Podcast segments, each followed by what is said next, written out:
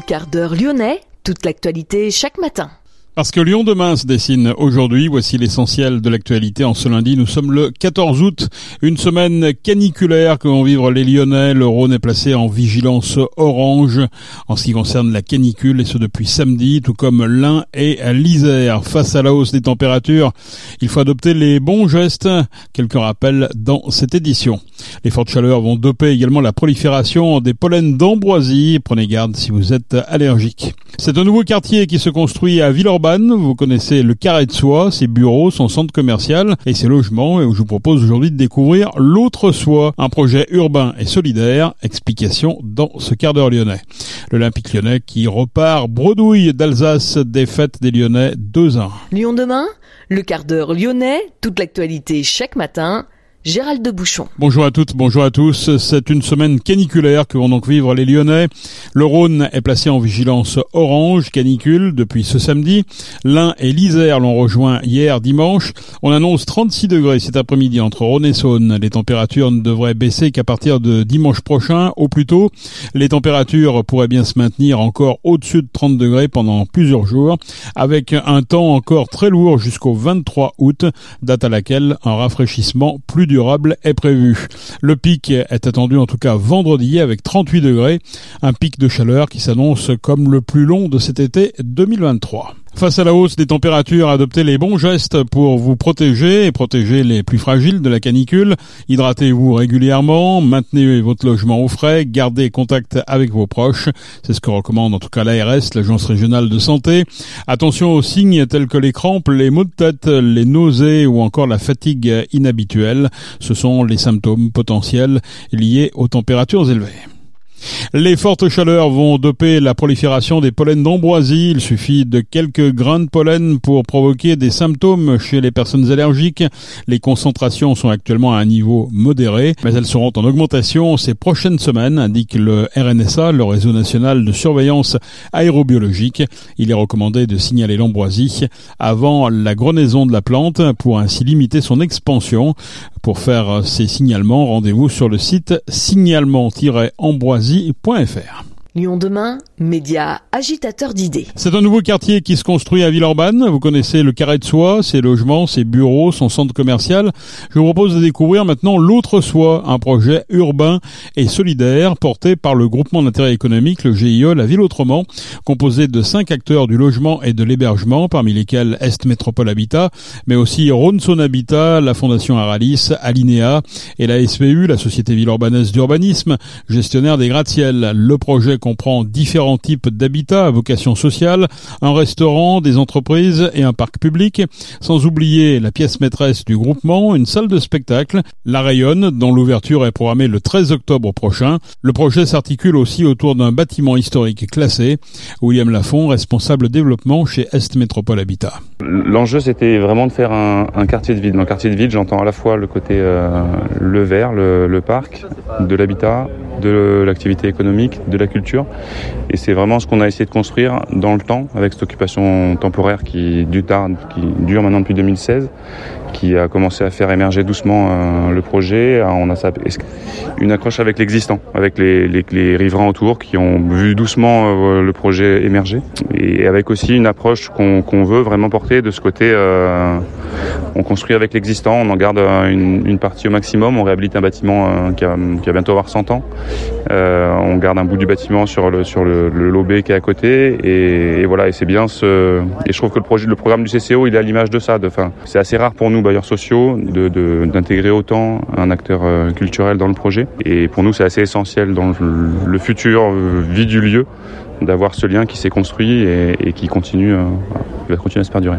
Alors, parlez-nous de ce bâtiment historique là, de, 100 ans. Là, il y avait quoi là-dedans? Donc historiquement, il y avait les jeunes travailleuses de, de l'usine Taz qui venaient majoritairement de Hongrie, qui avaient de, 13 à 25 ans, logées du coup dans des studios et puis qui a eu une vie ensuite de caserne, d'hôpital, d'hôpital, et puis qui a accueilli donc l'école polytechnique euh, pendant la guerre, euh, la deuxième guerre mondiale, pour la mettre à l'abri des Allemands, et, ensuite un IUFM, enfin, l'ancêtre de l'IUFM, puis un IUFM jusqu'en 2013, jour où euh, l'IUFM a fermé, et donc depuis 2013, entre 2013 et 2018, le bâtiment été complètement abandonné, et donc c'est aussi pour nous une bah, un, chouette projet de pouvoir réhabiliter ce bâtiment et leur, lui redonner une vie parce qu'il a une vie riche et il va continuer de, coup de, l'avoir avec euh, en, étant vraiment le centre névralgique de ce qu'on veut mêler, euh, voilà, culture, habitat, économie.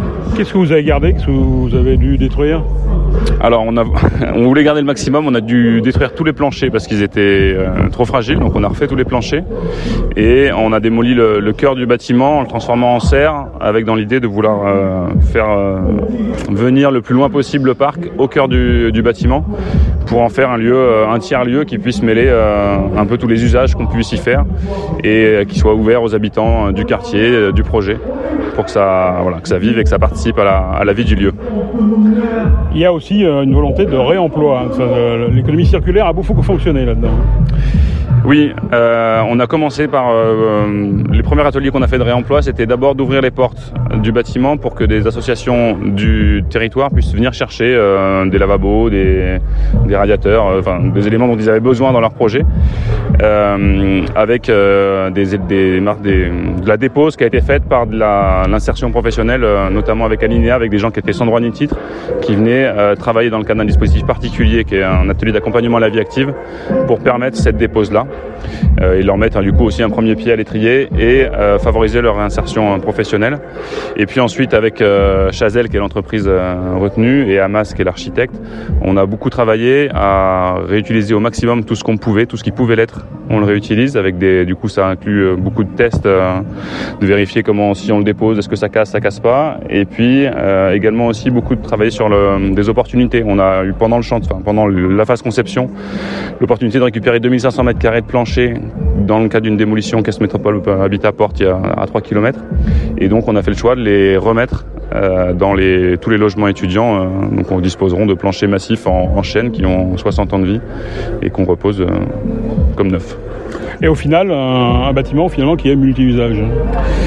Un bâtiment qui est multi-usage, qui est, une, ouais, qui est un vrai, vrai gageur pour nous, euh, aussi bien dans la construction que dans le fonctionnement, faire en sorte que, donc là on travaille beaucoup maintenant à, la, à anticiper la gestion de ce lieu, pour faire en sorte que ce, ce projet où on met la, des étudiants avec des colocations, des femmes, euh, des femmes avec leurs jeunes enfants dans les étages, puissent participer pleinement à la vie du lieu avec le CCO et qu'on maintienne du coup cette... Euh, cette sorte d'utopie urbaine là qu'on essaie de construire et qui se, qui se, qui se pérennise dans le temps avec euh, une gestion adaptée. Alors qui va se croiser dans ce bâtiment?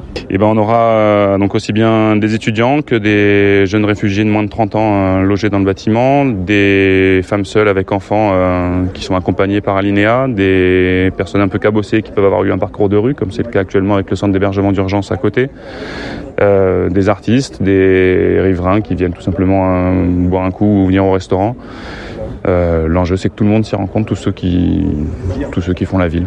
Une mixité qui peut servir un petit peu de modèle à d'autres projets? Vous avez déjà d'autres choses en vue? On le souhaite. Alors, on n'a pas toujours l'opportunité de faire de faire un projet de cette ampleur-là, mais mais c'est évidemment un truc qu'on porte euh, en tant que bailleur social. On considère que notre rôle dans la ville, c'est aussi de faire en sorte qu'elle soit plus vivable pour tout le monde, y compris les plus pauvres ou les plus défavorisés. Et donc, euh, pour nous, c'est un c'est un exemple à suivre sur le William Lafont, responsable développement chez Est Métropole Habitat. Le projet urbain prévoit au total 272 logements.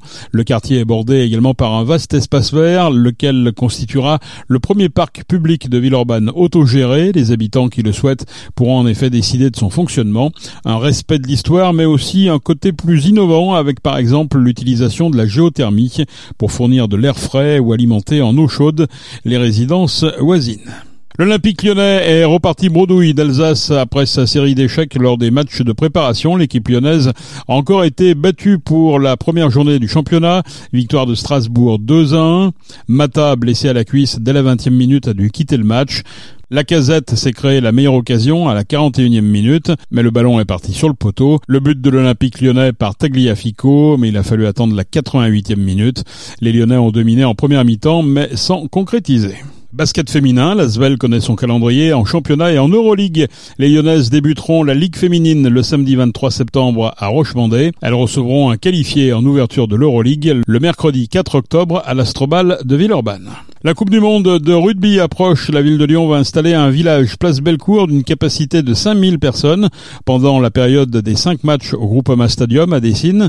Je rappelle ces 5 matchs. Pays de Galles, Australie le 24 septembre, Uruguay, Namibie le 27, Nouvelle-Zélande, Italie le 29, Nouvelle-Zélande, Uruguay le 5 octobre et France-Italie le 6 octobre. Les 20, 21 et 28 octobre, des retransmissions des demi-finales et finales auront lieu sur écran géant, mais au Palais des Sports de Gerland. Selon les résultats des rugbymen tricolores, le Palais des Sports pourrait être accessible gratuitement avec une capacité d'accueil pouvant aller jusqu'à 7000 personnes.